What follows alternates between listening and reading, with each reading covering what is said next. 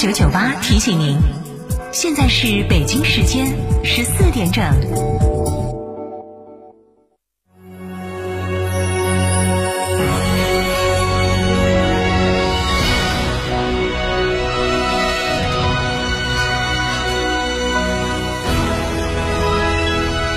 成都的声音，FM 九九点八，成都人民广播电台。新闻广播。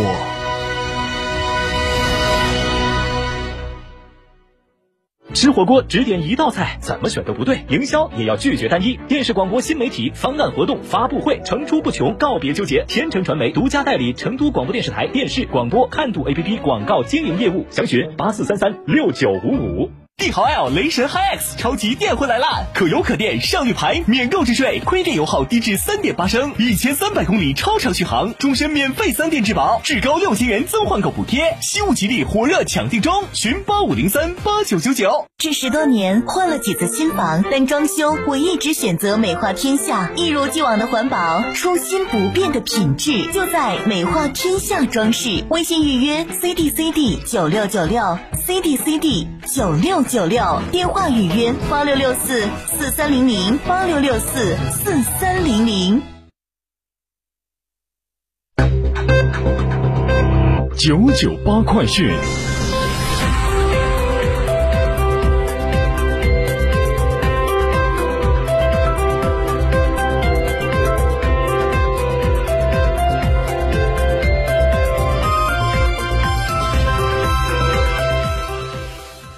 北京时间十四点零二分，这里是成都人民广播电台新闻广播 FM 九十九点八，我们来关注这一时段的九九八快讯。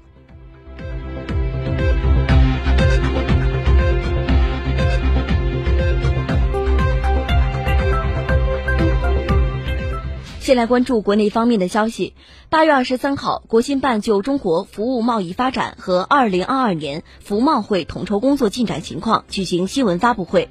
商务部副部长盛秋平表示，下一步将围绕金九银十和中秋国庆等节日，组织开展二零二二秋季全国消费促进月活动，举办品味老字号嗨逛步行街、中国国际酒类博览会、国际食品餐饮博览会等丰富多彩的活动。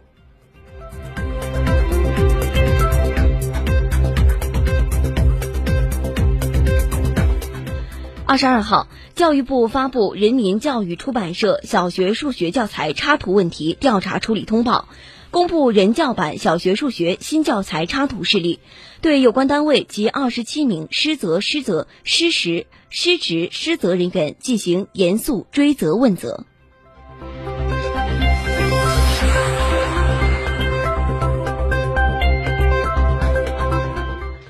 网传二零二二年将实施红绿灯新国标，公安部交通管理局科学研究所二十二号回应称，不存在二零二二年红绿灯新国标。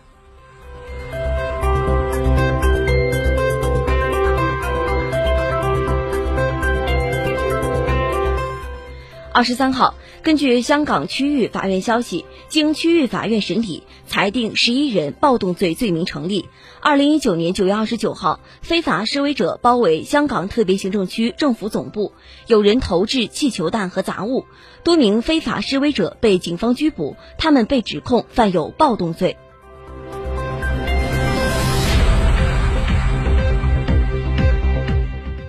二十二号，国家减灾委应急管理部针对四川、重庆等地近期较为严重的旱情，启动国家三级救灾应急响应，派出工作组赴灾区指导做好抗旱救灾工作。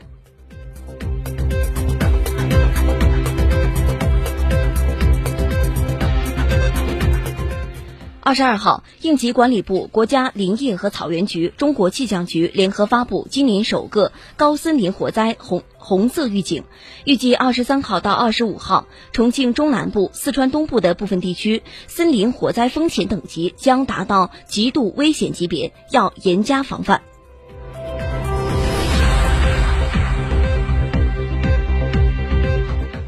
近日，北京市昌平区联合北京市农林科学院共同建设的北京首个生产型蔬菜无人农场取得示范成功。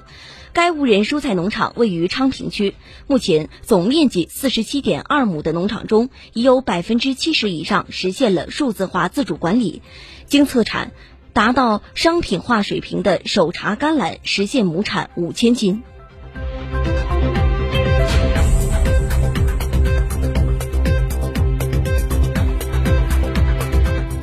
据国家企业信用信息公示系统显示，北京天堂超市酒吧经营者北京裕泰糖果娱乐有限公司被依法吊销执照。该酒吧此前曾出现聚集性疫情。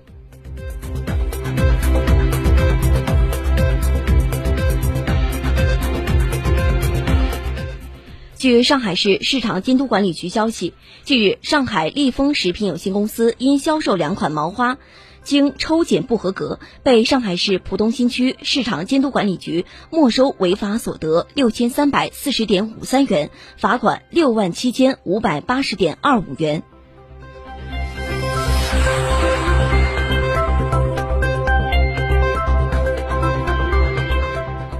二十二号，北京公布大中小学返校要求，中小学、幼儿园校园实行封闭管理，高等学校分批错时错峰返校。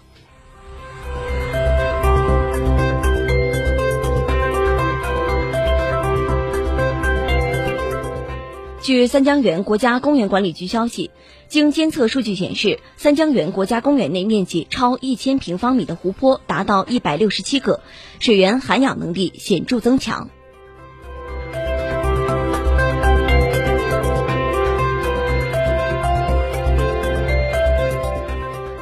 中国人民银行二十二号表示，主要金融机构要保持贷款总量增长的稳定性，保障房地产合理融资需求。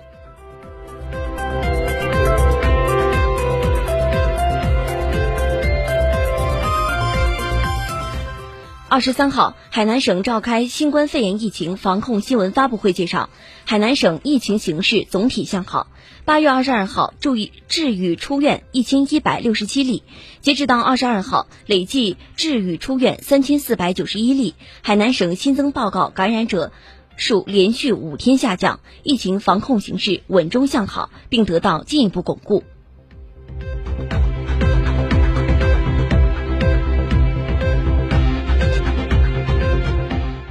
我们再来关注国际方面的消息。据路透社援引《纽约时报》报道，多名知情人士表示，美国政府已经从美国前总统特朗普的海湖庄园处收回三百多份带有机密标记的文件，其中包括来自中央情报局、国家安全局和联邦调查局的材料。目前，美国司法部及特朗普暂未置评。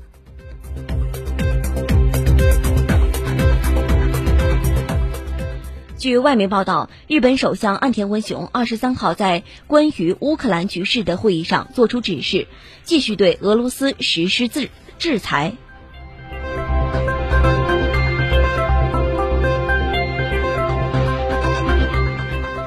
俄罗斯副外长近日表示，美国国家在乌克兰卷入同俄罗斯的对抗，其行为会导致事态升级，必须防止由此引发核大国间军间的军事冲突。